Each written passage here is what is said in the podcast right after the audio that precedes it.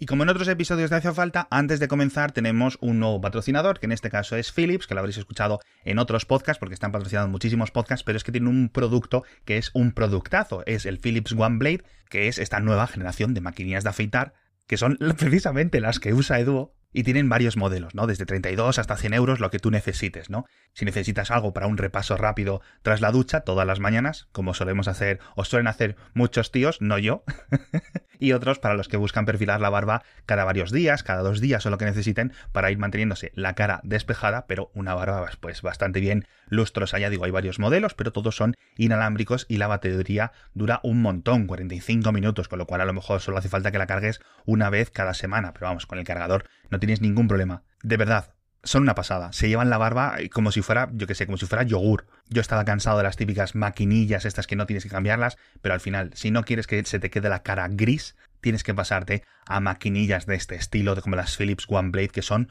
brutales. Ya digo, regalazo ideal para Reyes, para vosotros mismos o para algún familiar, echadle un vistazo, os dejamos un enlace como siempre en las notas del episodio y si no, pues buscáis Philips One Blade en Amazon o en donde queráis porque de verdad que son una absoluta pasada, muy muy recomendadas y muchísimas gracias por patrocinar este episodio de Hacia Falta.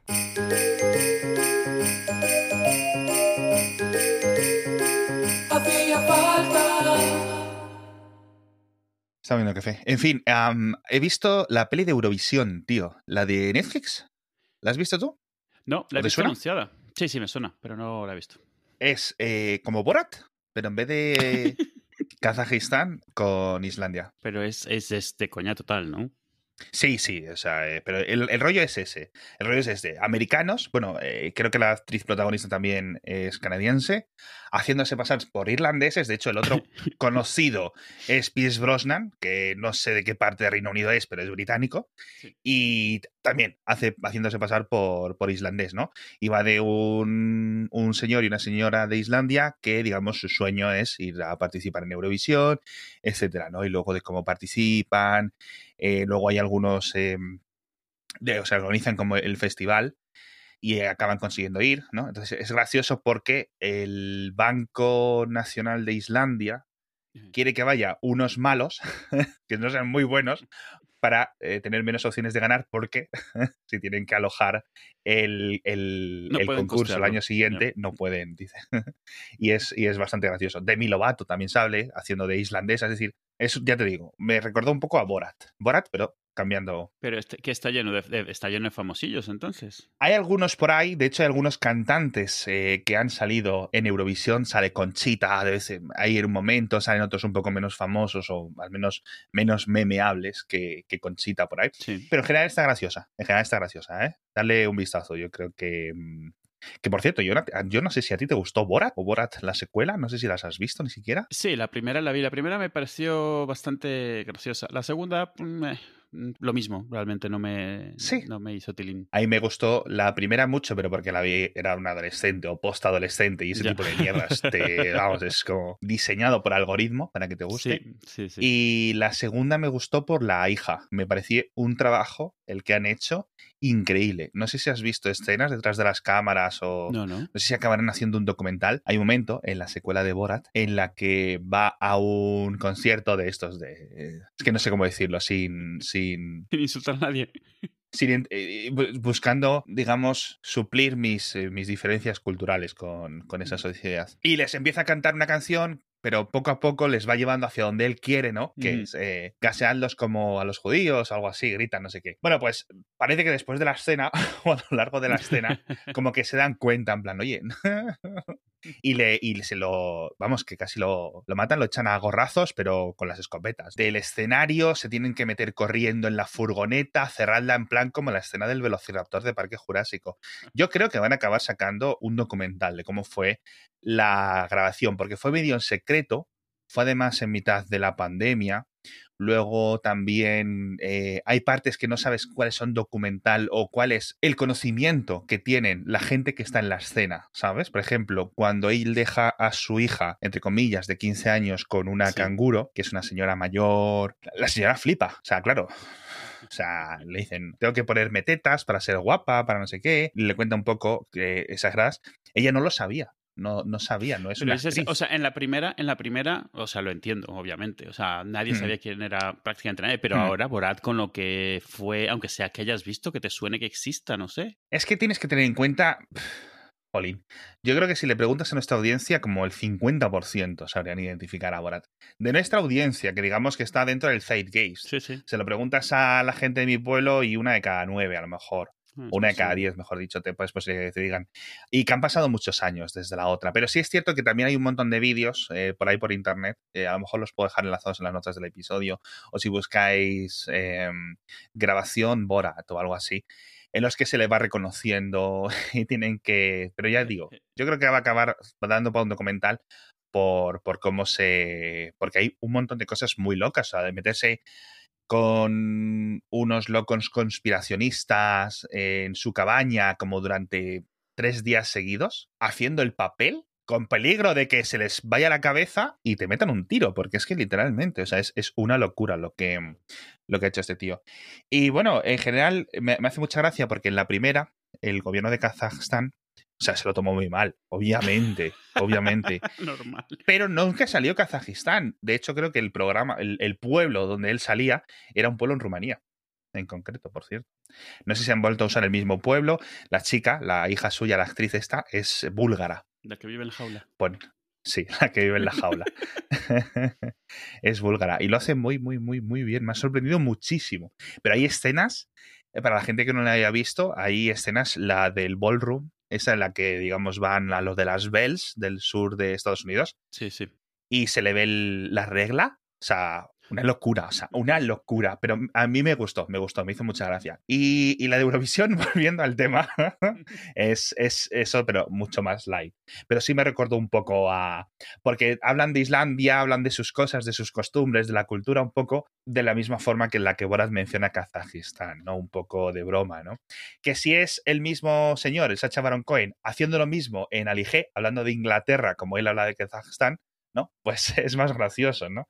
Pero, pero bueno. ¿La de Bruno la has visto? Sí. He visto toda su filmografía. Sí, bueno, bueno. Le, seguía, o sea, le seguía indirectamente con el programa anterior que tenían, porque al final salía mucho y se, se, se, era muy meme en su época, sus entrevistas y sus cosas. Sí, yo creo que el programa de Alige, el programa, programa, antes de la peli, fue una de las primeras cosas meméticas de, los inicios de Internet. Yo lo conocí por Internet mm, totalmente. Sí, porque vamos estamos hablando que la película es de 2001, 2003, algo así, mm. y, es de antes el programa. Bruno a mí no me gustó mucho. Bruno a mí no me, no me gustó mucho. ¿Y de, las, ¿Y de las series has visto alguna peli de este tío? No. La de, la de el, juicio de los siete de Chicago, una de Netflix también ahora. No, no, no. Esas, bueno, unas cosas muy buenas. Y luego tiene una, una película, no, perdón, una serie que también está en Netflix. Esta, El espía. Enlace de un israelí, ¿vale? Esa es brutal. Esa es brutal bastante brutal. Y tiene un. Pero esa no es, no es humor, es dramático. No, no, no, es dramático, pero vamos, que, o sea, que es que si es que es el problema. Este tío, el Sacha Baron Cohen, le pasa mucho a los que son un poco el, el payaso en el buen sentido. Para ser payaso, la gente que tiene mucho éxito, y eso lo, lo, estoy, o sea, creo que no, soy yo el primero que lo ve, tienes que ser muy listo para ser un payaso. Mm. ¿Sabes a lo que me refiero? Para ser un payaso de verdad. Como lo que hace él eh, con Alige, etcétera. Porque obviamente tú le ves la velocidad mental que tienen esas escenas o en las propias entrevistas de Alige hace un montón de tiempo. Sí, la capacidad de improvisación. Es imposible ser tan, tan gracioso eh, rápidamente sin ser muy listo. Y además es muy buen actor. Entonces, mírate la del espía, si quieres. Es una miniserie, es un poco. Es un poco durilla, ¿vale? Porque va de. Creo que es de. Mm, joder, es que la vi hace ya casi dos años, a lo mejor, un año por lo menos. Y, y creo que van buscando. Mm, eh, nazis no, esta es la de los iraníes. Es que hubo una época que estuve viendo todo, todo, todo lo israelí del, del mundo. tuve mi obsesión, tuve mi época de Dráculas, vi todo Drácula. Y poco después estoy viendo un montón de, de, cosas israelíes y series. Eh, me vi la, en la que se basa Homeland, que es muy Vamos, vamos, que es una calcomanía la, americana que han hecho. Y, esto, pero la del juicio de los siete de Chicago, que esa es una original de Netflix, muy buena muy, muy, muy guay. Y además, pero bueno, actorazos por todas partes, ¿eh? esa serie, o sea, esa película. O sea, pero de esta que dices, pero ¿quién va a entrar ahora? ¿Sabes? Falta Brad Pitt. es como la de Ocean's Eleven, ¿no? sí, sí. Está bastante guay. Ah, pues me la pongo, vale. Póntela, póntela, póntela. Y, has visto The Crown, me has dicho antes, por cierto. Sí, sí, nos la hemos acabado, bueno, lo que va hasta ahora. ¿Te has comido las cuatro temporadas? Todas, o sea, la verdad es que era es, es lo típico esa serie que llevas ahí viéndola, como que te la viene enseñando Netflix desde hace años y dices, ah, qué pereza, ¿sabes? O sea, es como la realeza, la, la familia real, y dices...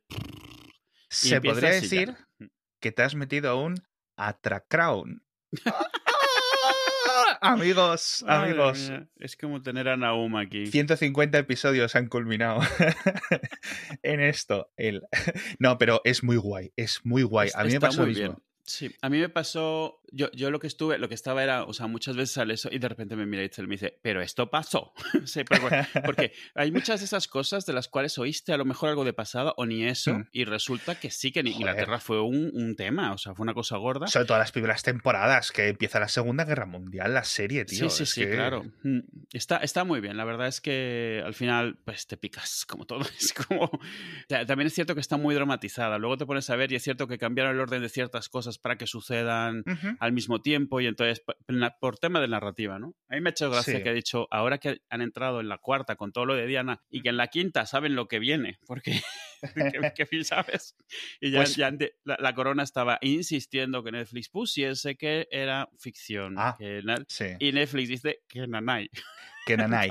A ver, es historia ficcionalizada, pero sí es cierto que yo lo he seguido, eh, bueno, a mí me ha gustado mucho, yo me, subí como en la segunda temporada. Sí y tengo un montón de cosas que contarte. Pero sí es cierto que en esta cuarta temporada un montón de gente de la generación Z, pero vamos, que un montón de gente joven, sin etiquetarles específicamente en nada, está descubriendo el mito de Lady D, ¿no? De Lady Di, de Lady Di, porque lo de Lady, Di era una cosa rara, tío.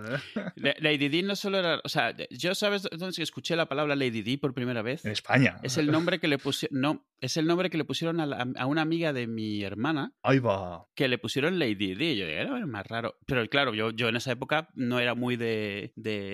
no, o sea, no tenía ni idea nada de esto, no veía las noticias, no te enteras. O sea, en, en, Latinoamérica es Lady Di también. Esta era una chica. Ah, qué curioso. Bueno, al final. Si de Venezuela o de México, ¿y era Lady Di? ¿Lady Di? Se puede, se puede argumentar si es Lady D con la, solo con la letra, con la ah, inicial. ¿Entiendes? Se puede salvar ahí, pero bueno, en ese sentido, yo creo que los, británicos le decían Lady D. A mí lo que me gustó, por un lado, es eh, se han currado muchísimo las recreaciones, sobre todo cosas de las que existe material. Bueno. O sea, se han currado un montón que sea idéntico.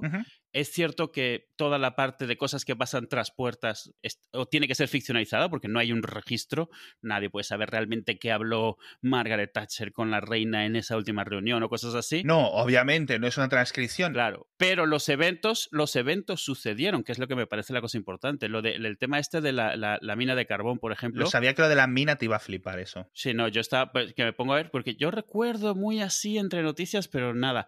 Y cuando me veo eso digo, pero esto, esto es muy gordo y me pongo a ver, en la mm. serie se han quedado hasta cortos de la que se dio, o sea, de, lo que pasó, que durante años, que no se resolvió sino hasta hace unos pocos años, además, que es lo peor. O sea, que hasta hace pocos años les dieron a los de la mina una mierda que les seguían debiendo, porque en su momento decidieron que todo lo que se había reunido para darles de ayudas, pues que no se lo iban a dar, porque ¿qué iban a hacer los pobres con tanto dinero? Y que no se los dieron, y se lo quedó el comité del, del que, que, que habían hecho para juntar dinero, para dar, bueno, una cosa, la historia completa es de locos.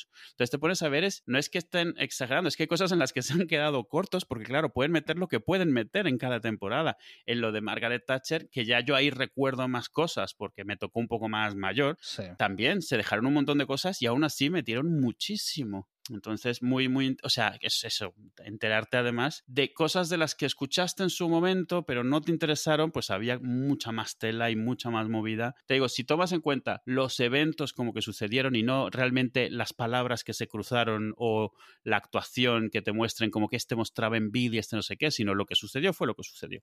Entonces, en ese sentido, está bien. Y bueno, está bien como serie también, porque está narrada de tal manera que te picas y es, es una, no deja de ser como ver Dinastía, ¿sabes? O, o estas, estas no, telenovelas americanas de ricos. Pero, oye. Sí, mira, fíjate que yo el otro día lo estaba diciendo a unos colegas, digo, a ver, a mí me gusta esto, pero no hay que olvidar que esto es propaganda. Y luego estaba pensando justo en esa palabra y creo que no se ajusta, porque propaganda yo creo que se referiría más a si fuera algo organizado por el propio gobierno británico para atraer gente al apoyo de la monarquía. Y precisamente esta serie no hace eso. Sí puede hacer un poco de, jolly, no sé si decirle proselitismo, pero es más, en plan, lo que decía antes, renueva el mito, renueva, que al final es de lo que vive la monarquía británica, que está muy más, mayor implantado que, en, sobre todo fuera de sus fronteras, mucho más. A ver, todas las, todos los países monárquicos que, que tuvieron colonias en, en, en, el pasado, etcétera, tienen una imagen. La corona siempre tiene una imagen como idealizada para los de fuera, muy, muy desconocida y, y, para la, el 99% de la gente de, pues, de América, de Filipinas, de Puerto Rico, no sé qué, como que el, el rey de España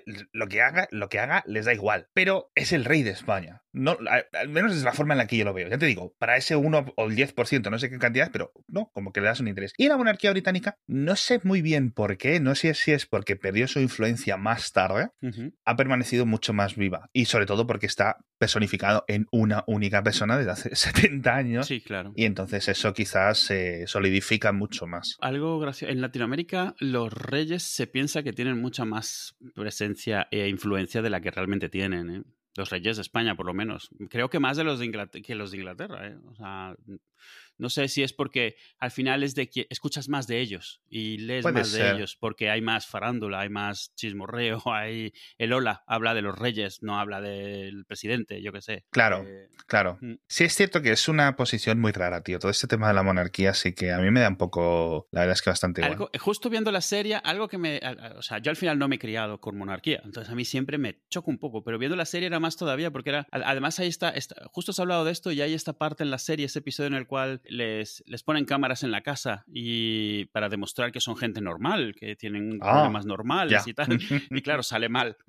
Obviamente sale mal porque no son normales para nadie la gente, excepto en lo malo. O sea, en lo aburridos, en los sosos, en lo poco interesantes, pero a lo caro y con dinero de alguien más, ¿no? Entonces, eh, te, si te pone a pensar un poco, es como, bueno, al final la monarquía, fuera de tener a alguien, yo qué sé, no, no entiendo muy bien, o sea, ahora mismo, ¿qué función tienen? Tienen la misma función en teoría que de un embajador, pero no, porque no. Es, es, es, es complicado. Es una representación, a ver, es una representación física o una emanación física del espíritu del país, en cierto sentido. Esa es la, la, más benéfica que se le puede dar. Si es cierto, y esto no sé hasta qué punto estoy cuñadeando, que he leído en alguna ocasión que la monarquía británica, o sea, la familia Windsor o Windsor Munzenhausen, o como, es el apellido real de ellos, tiene tantas tierras, tantos terrenos, tantos hectáreas a lo largo del Reino Unido y tantas propiedades que están cedidas al gobierno y que digamos que es la única que, que, que, que, serían más ricos si no fueran los reyes, ¿sabes? Si pudieran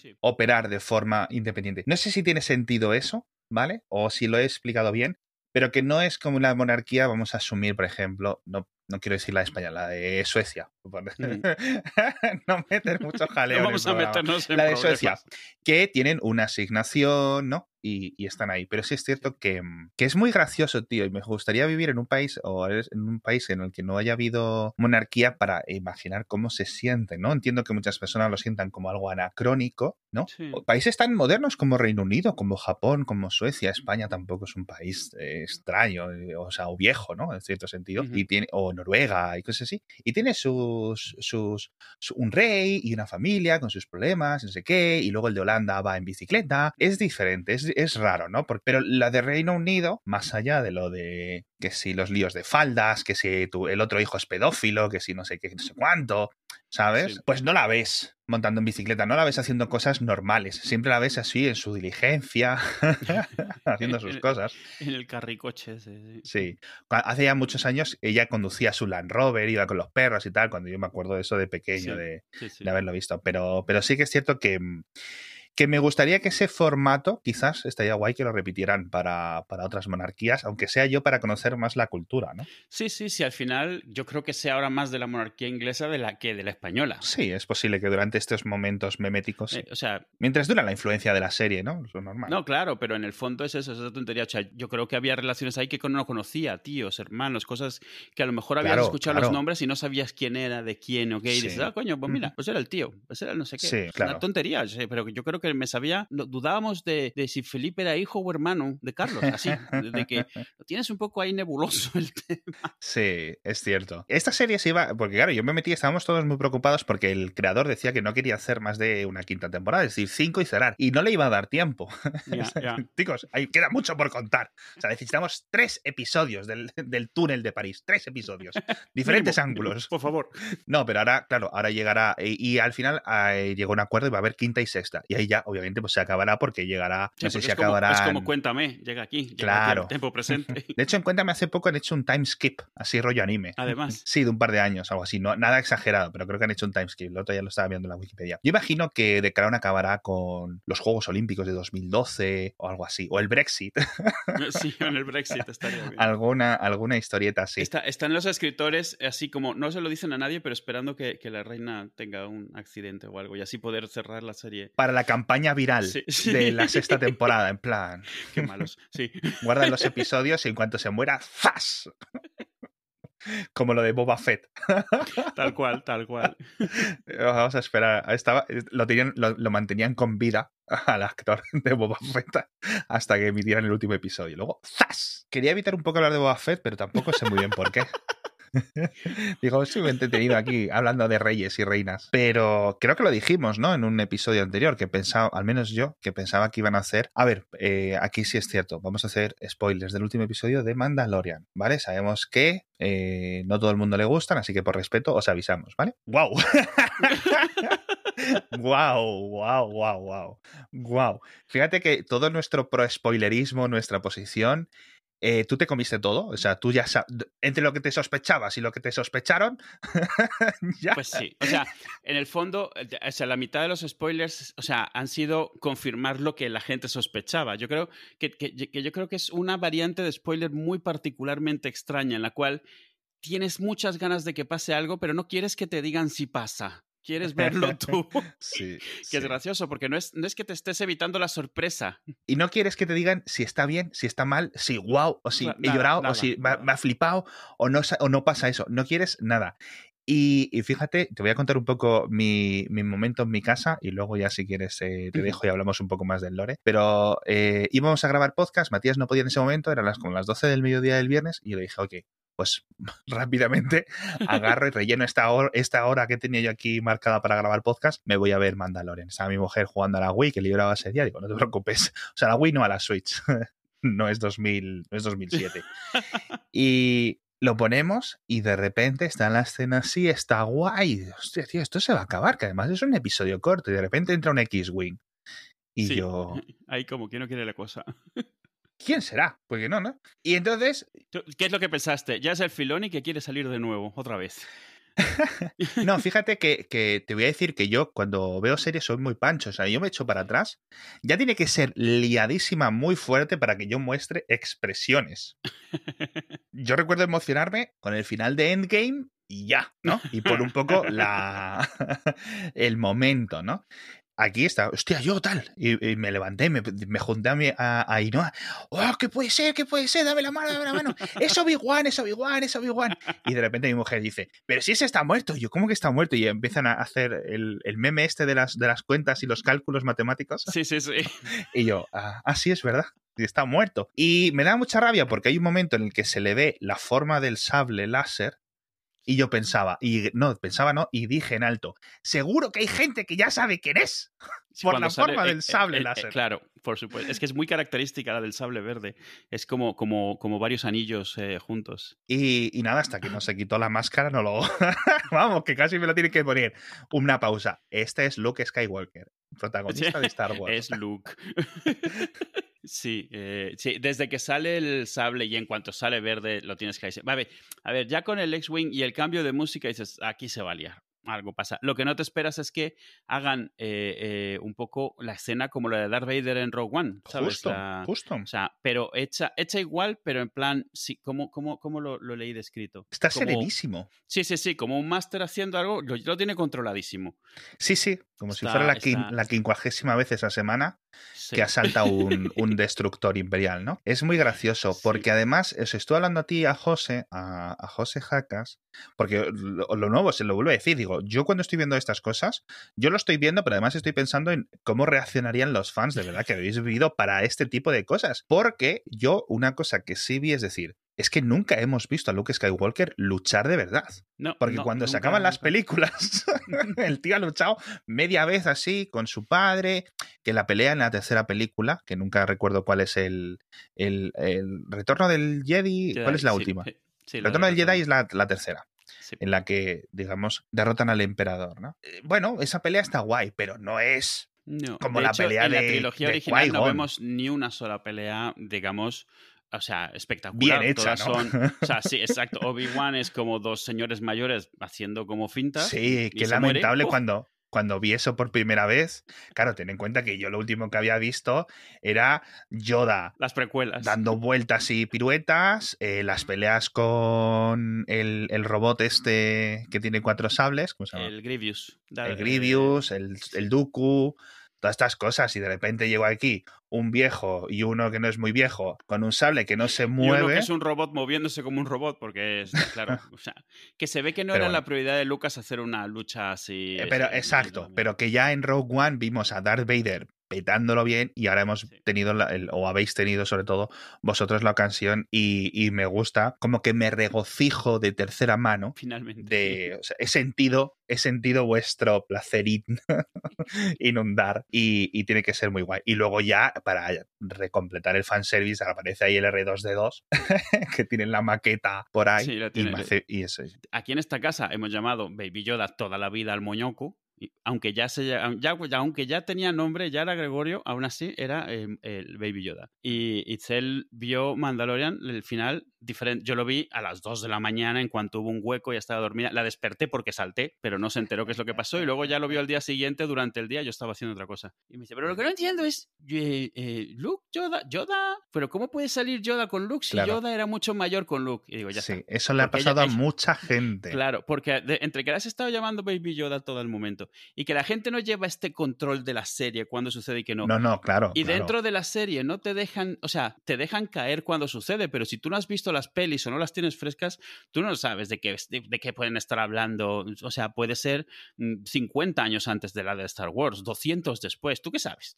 Sí, sí, sí, sí, Sobre todo no se te ocurre que sea después porque salen tantos del imperio salen tantos ah, Stormtroopers, tanta cosa que dices, bueno, estos, estos están ahí. O sea, no. Sí.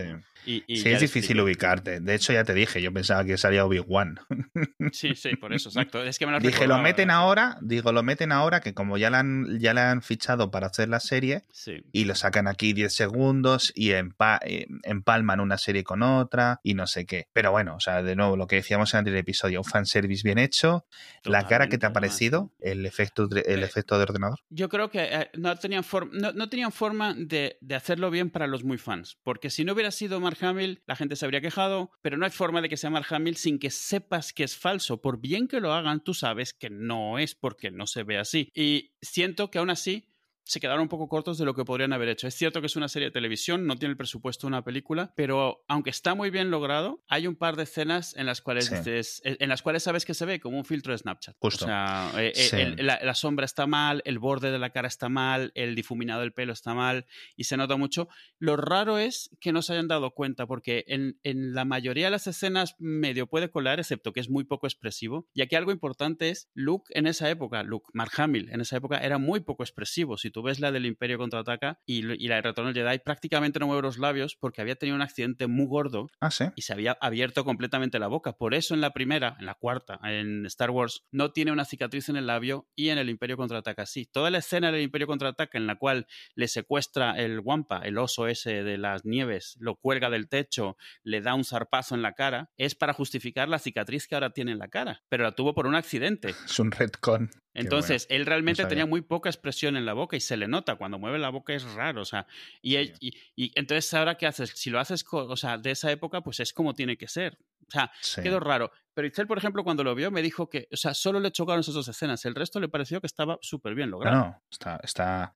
Ahí, es eso, son tres segunditos. Eh, claro, y es tres intervalos raros. Yo lo veo como para los fans, o sea, que tenemos grabado a fuego las expresiones y las caras de todos estos, lo más mínimo que no cuadre nos va a chocar. Nos chocó Leia, nos chocó el, almirante, el almirante Piet en la, en la de Rogue One pero nos hubiera chocado porque sabemos que no son ellos, no, no hay forma posible de que no nos choque. Sí, pero fíjate que yo pienso que Leia estaba mejor conseguido. Leia en Rock One estaba mejor conseguido que este. Es posible que sea no solo quizás el presupuesto, sino el tiempo que has tenido para ajustarlo. Y aquí es mi siguiente pregunta. Esto ya está hecho y eh, se puede editar. Es decir, ¿tú crees que quizás en unos años o ahora durante 2021 se pongan a reconstruir esta escena y actualicen eh, esa parte del metraje con cuando vaya quedando mejor la tecnología? ¿O crees que lo van a dejar así? A ver, en Star Wars es tradicional toquetear hacia atrás.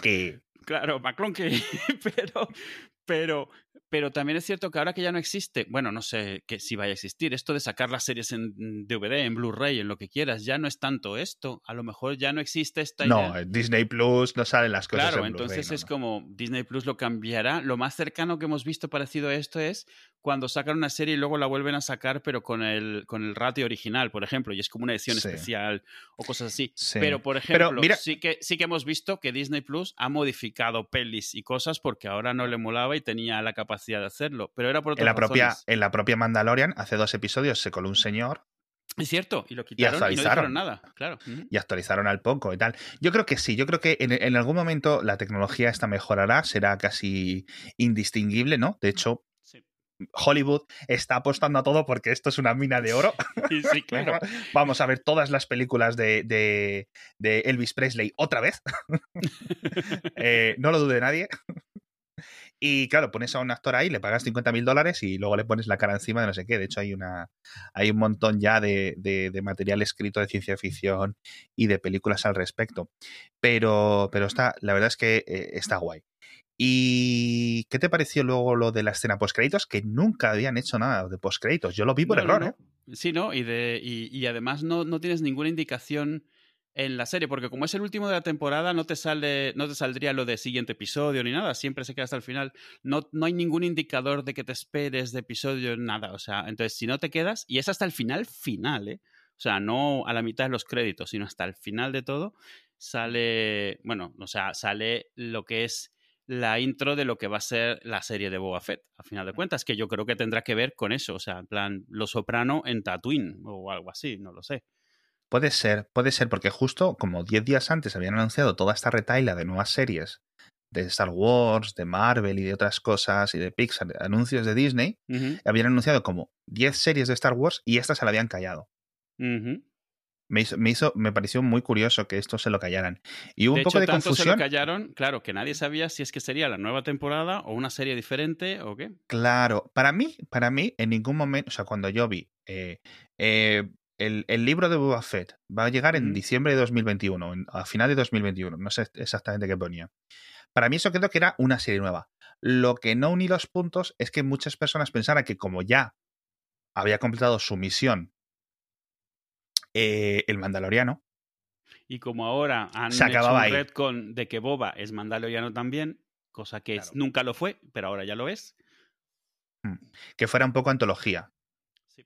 Que fueran dos temporadas de Dean, otras dos temporadas de Boba Fett, y lo fueran así enlazando, ¿no? Y luego. Em, ¿Cómo se llama? La que hace Starbuck. Eh, Bo Katan. Bocatán, ¿sabes? Ese tipo de cosas. Pero bueno, yo creo que ahora resolverán ese temita y, y todo el tema del sable negro este y todas estas historias que imagino que quedarán para resolver. Pero vamos, ya se, ya se quedó claro que la tercera de Mandalorian, aunque están las fechas moviéndose un poco, parece que va a ser ya para 2022. Eso sí, al principios de 2022. Ahora, ahora a ver qué pasa, porque un montón de gente que veía la serie por el meme que es Baby Yoda, de hecho hay un episodio, un episodio en el que no sale Baby Yoda y la gente se quejaba amargamente. Ah, sí. No, no Sí, sí, sí. El penúltimo no sale. O sea, lo, está secuestrado y no sale durante todo el episodio. Y no sé, la siguiente temporada va a ser Mando eh, con la custodia compartida con Luke. Mm, Yo creo que Luke Skywalker no va a volver a salir en la serie. En esto. ¿Vale? Creo mm. yo, ¿eh? Creo yo. es, claro, lo que pasa es que te dicen como que se lo llevó a la misma escuela en la que luego sale Kylo Ren. Y, no digo que vaya a salir, no de esto de que los matan o los matas, pero es que se supone que no habían más escuelas Jedi, por lo menos que nos hayan dicho hasta ahora. Claro, por supuesto, siempre nos pueden decir que sí, pero no nos habían dicho. Esto es así. Claro. Esto es como la hermana de Spock. Es que nunca te llama, hablamos de ella, pero ahí estaba.